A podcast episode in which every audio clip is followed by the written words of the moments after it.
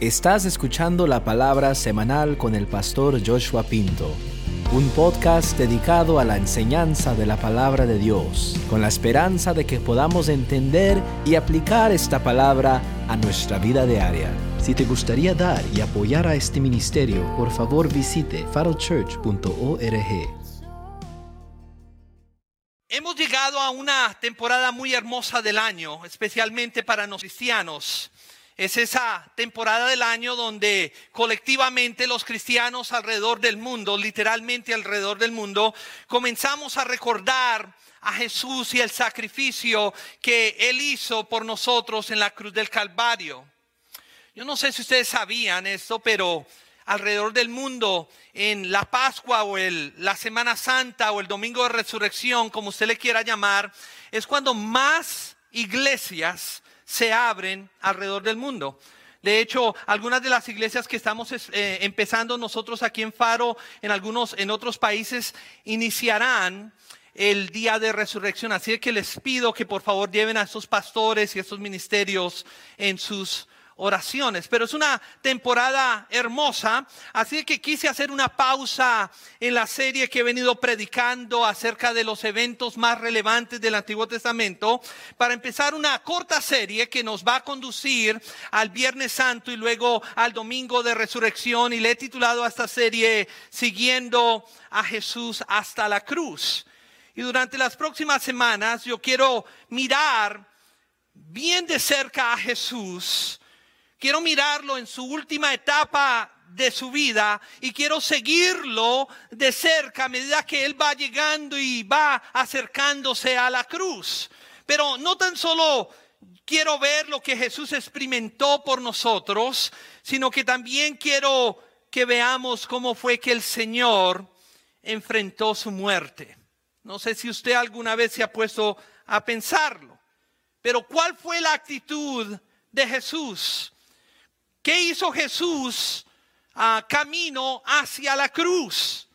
¿Qué fue lo importante para Jesús mientras que el momento de su muerte se acercaba? Entonces, hoy quiero comenzar mirando a Jesús de cerca y vamos a ver cómo fue que Él se preparó para morir. De hecho, este es un buen momento para hacerte una pregunta. ¿Has hecho preparaciones para el día de tu muerte? Porque hoy vamos a ver cómo fue que Jesús enfrentó su muerte. El día de hoy vamos a estar visitando varios pasajes del Nuevo Testamento para poder ubicarnos bien en dónde se encuentra Jesús a medida que nos acercamos hacia la cruz. Pero me gustaría hoy iniciar con Mateo. Y quiero que por favor abran sus Biblias ahí donde están Recuerden que aquí en Faro tenemos una campaña de traer nuestras Biblias a la iglesia. Así de que si usted todavía no la ha traído, le animamos a que abra su Biblia, a que la traiga a la iglesia, a que la examine, a que la subraya, a que deje que ella te hable. Entonces vamos a iniciar en Mateo capítulo 20 y quiero leerles del versículo 17 al versículo 19. Allí la palabra de Dios dice de la siguiente manera. Dice, mientras Jesús subía a Jerusalén, de por sí, aquellos de ustedes que van a ir con nosotros a, Jerusalén, vamos a hacer esa ascensión a Jerusalén. Por eso es que en la Biblia, si usted abre el libro de los Salmos, usted va a encontrar los, los salmos de ascensiones, cuando el pueblo de Dios ascendía hacia Jerusalén. Entonces aquí dice, mientras Jesús subía a Jerusalén, tomó a sus doce discípulos aparte y les dijo en el camino, He aquí subimos a Jerusalén y el Hijo del Hombre será entregado a los principales sacerdotes y a los escribas y lo condenarán a muerte. Lo entregarán a los gentiles para que se burlen de él, lo azoten y lo crucifiquen, pero al tercer día resucitará. Yo cada vez que tomo un pasaje de la Biblia para predicarlo o enseñarlo, lo leo muchas veces. Cuando le digo muchas veces, son muchas veces, exageradamente. Y cuando leí esto casi una de las últimas veces, dije, wow, ah, ¿qué, ¿qué harías si tú supieras que tan solo te queda una semana de vida? ¿Cómo pasarías el tiempo que te quedaba de vida? Bueno, ustedes saben que yo luché una lucha contra el cáncer y también me enfrenté a esa realidad. Y les puedo decir que cuando una persona sabe que el final se acerca, lo más importante es lo que siempre sale a la superficie. La muerte inminente extrae lo vital de la vida. Hace que las cosas triviales se hagan a un lado y hace que lo innecesario pase por alto. No obstante, aquello que es vital, eso uno lo comienza a atesorar. Ya se nos cuenta la historia, dos ciegos que estaban sentados junto al camino, al oír que Jesús pasaba, gritaron, Señor, hijo de David, ten compasión de nosotros. La multitud los reprendía para que se callaran, pero ellos gritaban con más fuerza, Señor, hijo de David, ten compasión de nosotros. Baja al versículo 34. Jesús se compadeció de ellos y les tocó los ojos. Al instante recobraron la vista y lo siguieron. Como estudiante de la palabra del Señor, a mí me llama mucho la atención que a pesar de su inminente muerte, lo más importante para Jesús fueron los necesitados de, nuevo, eso, esa historia de lo que estoy hablando hoy, eh, para mí tiene un gran sentido. Porque imagínate que te queda solo una semana de muerte. ¿Qué harías? ¿Qué pensarías? ¿Cuál sería tu preocupación? Y Jesús, lo más importante para él fueron los necesitados. Y esa fue la razón por la cual él vino a la tierra. Jesús vino a la tierra para darle descanso al cansado, para sanar al enfermo, para liberar al oprimido, para servir y no para ser servido y para morir por rescate de muchos. La actitud de Jesús ante su muerte fue preocuparse por los necesitados.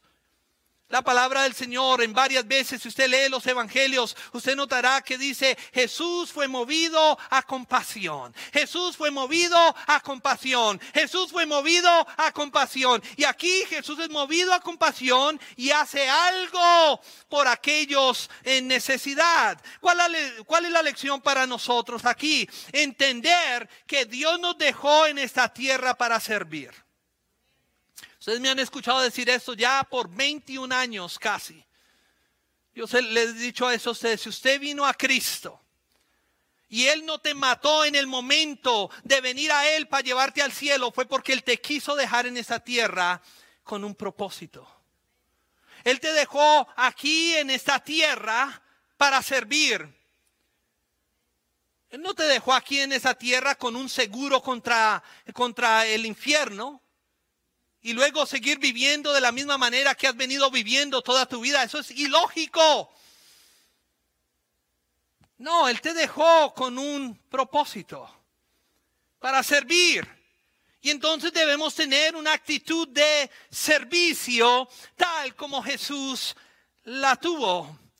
Yo entiendo que tu vida es ocupada, yo tengo que, yo entiendo que hay muchas cosas que hacer, yo entiendo que los niños demandan, que el esposo, la esposa demandan, que el negocio demanda, que el empleador demanda, que el gobierno demanda, pero ante todo eso nosotros debemos entender que la razón por la cual estamos aquí es para servir. En la carrera de la vida, ¿qué actitud estamos tomando? Una actitud de servidor? Te pregunto, ¿te interesas por los demás? ¿Qué, sientes cuando ves que tu vecino dos casas al lado falleció y repentinamente? ¿Sientes algo? ¿Te, te, te preguntas de qué tal si era salvo o no era salvo? O, qué sientes cuando vas en el carro y hay alguien tirado al lado de la calle pidiendo comida, no tiene nada que comer. ¿Qué sientes? Eres movido a compasión decir, ay, mire, esos perezosos deberían estar trabajando. Están ahí solo para robar. ¿Qué sientes? Bueno, Jesús se preocupó por los necesitados. Entonces, ¿cómo es que Jesús enfrenta su muerte? Primero, Él enfrenta su muerte con valor. Segundo, Jesús se centró en el futuro. Tercero, Jesús continuó instruyendo a sus seguidores. Cuarto, Jesús se preocupa por los necesitados. Y, quinto, Jesús cumplió el plan de su Padre. Jesús sabía que en esencia todo lo que ocurriría ese fin de semana era para que el plan de su Padre se llevase a cabo. Ahora, quizás tú estás ahí sentado preguntándose, pastor, ¿qué plan? Bueno, el plan de brindarle un rescate a la humanidad de su inminente muerte, perdición. Tienes que entender que sin Cristo todos íbamos directo para el infierno. Todos, sin Jesucristo no había esperanza para la humanidad. Sin Jesucristo todos estábamos ya con una sentencia de muerte. Pero Jesús vino a cumplir una misión, un propósito. Jesús vivió su propósito y vivió su misión. Él mismo se lo dijo a sus seguidores allá en Juan 5:30. Él dijo, no puedo yo hacer nada por mí mismo, porque no busco mi voluntad, sino que la voluntad del Padre que me envió. Ve ahora Juan 6:38, allá dice, porque he, descendido del cielo, no para hacer mi voluntad, sino para hacer la voluntad del que me vio. Entonces, el sufrimiento de Jesús, su dolor, su muerte, ellos simple y sencillamente serían un vehículo que Dios usaría para cumplir el plan de su Padre para la humanidad. Era necesario un sacrificio, era necesario que alguien sin pecado muriera. Y mientras que Jesús se acercaba a la cruz, Él simplemente estaba cumpliendo el requisito necesario para nuestra salvación. Algo tenía que ocurrir. Un sacrificio debería ser efectuado. Y Jesús lo único que estaba haciendo era cumpliendo ese requisito necesario para nuestra salvación. Jesús estaba en el proceso de pagar la demanda de la deuda por nuestros pecados. Eso es lo que Jesús estaba haciendo. A pesar de todo lo que se le vendría encima a Jesús en tan solo unos días, una semana, Él mantuvo su enfoque en el plan eterno de su Padre. Él sabía que había un plan, él sabía que había un propósito, él sabía que él no podía simple y sencillamente darse por vencido y dejar todo a un lado. No, había un plan y una misión que cumplir. Jesús sabía que todo esto era esencial tanto para el cumplimiento de las profecías como para la salvación de la humanidad. ¿Cuál es la aplicación para nosotros? La aplicación para nosotros es que Dios también ha trazado un plan. Dios tiene un sueño. Dios tiene un objetivo para cada uno de nosotros. Te lo repito, Dios no te dejó con vida solo porque Él es buena gente. Y para que nosotros estemos aquí chupando oxígeno y exhalando oxígeno. No. Él tiene un plan, Él tiene un sueño, Él tiene un propósito para ti. Dios ha trazado ese plan en nuestras vidas. ¿Para qué? Para que avancemos sus propósitos, no nuestros propósitos. Para que edifiquemos su reino, no nuestro imperio o nuestro reino.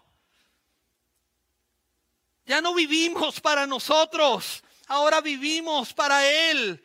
¿O acaso no es lo que decimos cuando viene un animador de esos bien buenos a un púlpito y dice, ya no vivo yo, más Cristo vive en mí? Todos dicen, amén.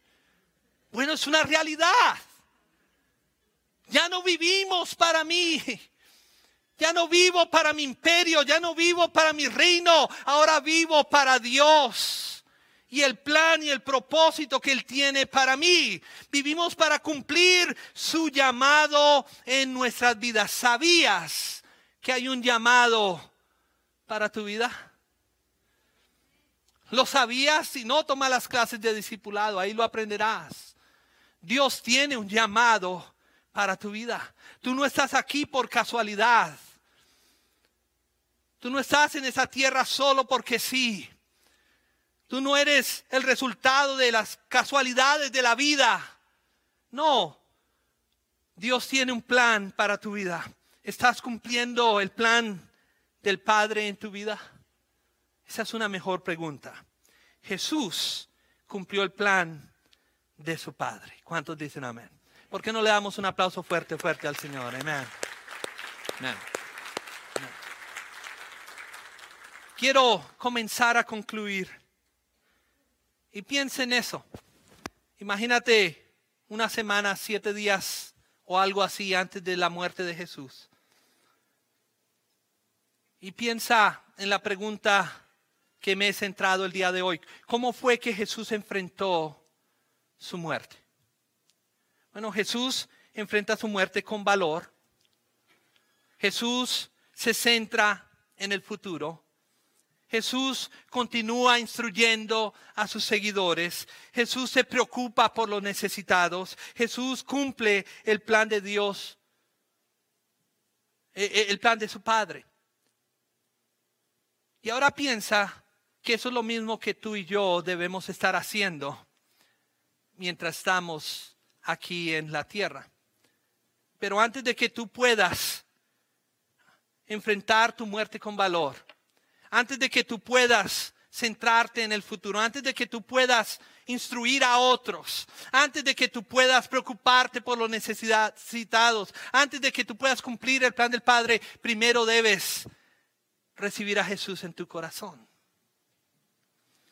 Primero debes entender que necesitas ese Salvador. Debes entender que sin Él nada somos y sin Él nada podemos hacer. ¿Por qué no inclinamos todos nuestros rostros en este lugar? Si quieren ponerse en pie, puede ponerse en pie. Pero como primera medida, no sé si hay alguien aquí que dice, bueno, pastor, tú hablaste de todas estas cosas. ¿Será que esto es para mí? Claro que esto es para ti. Si el Espíritu está hablando a tu mente, a tu corazón, a tu vida, es porque Dios un propósito para tu vida, pero lo primero que debes hacer es entregarle tu vida a Él. Escucha bien las palabras que estoy diciendo. No estoy diciendo que le debes entregar tu vida a una iglesia, no dije eso. No dije que le debes entregar tu vida a una religión o a un pastor o a un líder, no. Debes entregarle tu vida a quién? A Jesucristo. Aceptar el sacrificio que Él efectuó en la cruz del Calvario, para que tú entonces puedas hacer todas las cosas que Jesús hizo a medida que Él enfrentó su muerte, para que tú puedas también enfrentar tu vida y tu muerte como Jesús lo hizo. Y si tú nunca has recibido a Jesús en tu corazón, lo puedes hacer les advierto que no es la oración lo que te salva, aunque te voy a ayudar a hacer una oración, eh, eh, es la sinceridad con la que tú lo hagas. Es el reconocer y entender verdaderamente en tu mente y en tu corazón que lo necesitas. Que sin Él estás perdido. Que sin Él no hay salida. Que sin Él no hay esperanza ni hay futuro. Si tú verdaderamente reconoces eso y el día de hoy quieres entregarle tu vida a Él, ahí donde estás, en la quietud de tu ser, ya sea que estés presente o viéndonos por los medios, haz una oración como la que voy a hacer, algo similar, pero en tus propias palabras. Di, Señor,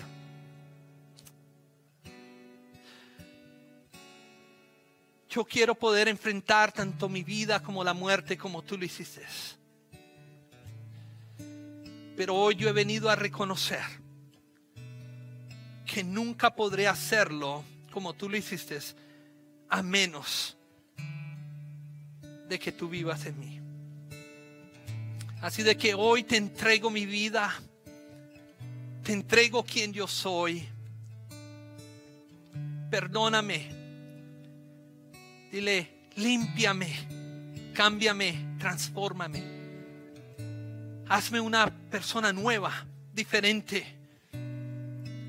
Y si está en ti dejarme en este planeta Tierra con vida, entonces quiero vivir mi vida para ti. Ya no quiero vivir yo, sino quiero que tú vivas ahora en mí. Amén.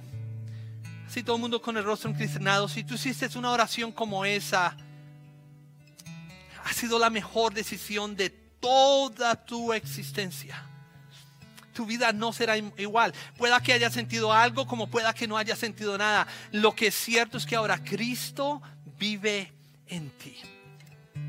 Entonces nosotros queremos ayudarte en este nuevo caminar con el Señor Jesús. Si tú hiciste esta oración, al final del servicio, cuando salgas allá afuera, visita la mesa de conexión, cuéntales la decisión que acabaste de tomar.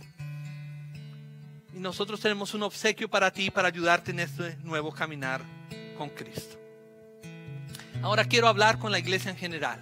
Iglesia, ¿cómo fue que Jesús enfrentó su muerte? Bueno, él enfrentó su muerte con valor. Él se centró en el futuro. Él siguió instruyendo a sus seguidores. Él se preocupó por los necesitados y él cumplió el plan de su Padre. Ahora te pregunto, ¿cómo podemos responder ante esto? Bueno, yo quiero que a medida que empezamos esta temporada, donde recordamos todo lo que Jesús hizo por nosotros, que recordemos que Jesús hizo todo esto por ti y por mí. Él no lo hizo por nadie más, Él lo hizo por ti, Él lo hizo por mí. Y, y como le entregamos nuestra vida a Él, Él ahora es nuestro maestro, ¿cierto? Nosotros somos sus discípulos y como tal, entonces debemos seguir el ejemplo de Jesús, hacer las cosas que él hizo. Entonces, adoptemos la actitud de Jesús hacia la vida y hacia la muerte en nuestras vidas también. Seamos intencionales en nuestras acciones. Seamos intencionales en las opciones que enfrentamos cada día. Creo que es importante para nosotros como cristianos recordar, tener fresco en nuestra mente que para nosotros la muerte no es el fin. Para nosotros la muerte es la graduación. Es cuando llegamos a la gloria.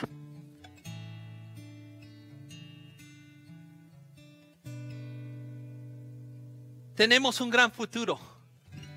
Tenemos una gran esperanza.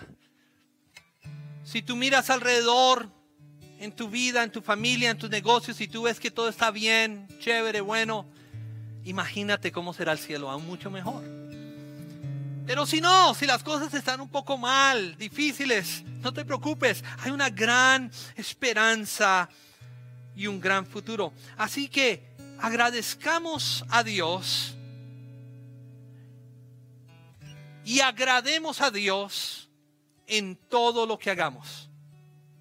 Hagamos que cada momento de nuestra vida cuente para su causa y para su gloria.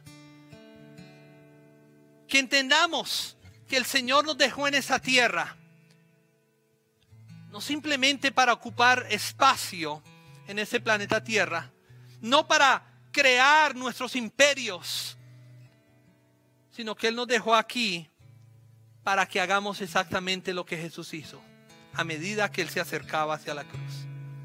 Él te dejó aquí con un propósito. Él te dejó aquí para que le cuentes a otros de Jesucristo.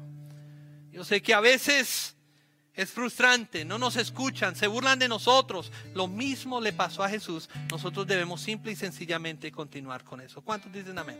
Entonces, si usted acepta ese desafío, Ahí donde está, levanta tus manos al cielo. Quiero orar por nosotros. Y luego vamos a alabar al Señor con cántico. Pero quiero orar por nosotros para decirle al Señor, Señor, ayúdanos en esta tarea que tú has dejado para cada uno de nosotros. Señor, gracias. Porque realmente tu palabra es viva y es eficaz. Gracias porque eh, eh, ella llega a tiempo a nuestra vida. E, ella verdaderamente habla. Y hoy me ha hablado a mí, díselo. Dile, Señor, cambia mi actitud hacia la vida y hacia la muerte. Cambia mi manera de vivir y ver la vida. Quiero vivir y ver la vida tal como tú la viviste, si la vistes. Y quiero enfrentar mi muerte tal como tú lo hiciste, con valor. Cumpliendo tu propósito. Quiero vivir mi vida sabiendo que tú has puesto un llamado para mí y quiero cumplir tu plan. Porque ciertamente tú tienes un plan para mí y quiero cumplirlo, Señor. Así de que hoy me uno con mis otros hermanos en hacer un compromiso para vivir mi vida para ti. Que mi vida sea un, sacrificio vivo y agradable para ti. Te lo pido hoy, Señor, en el nombre de Jesús. Y el pueblo de Dios dice, amén y amén.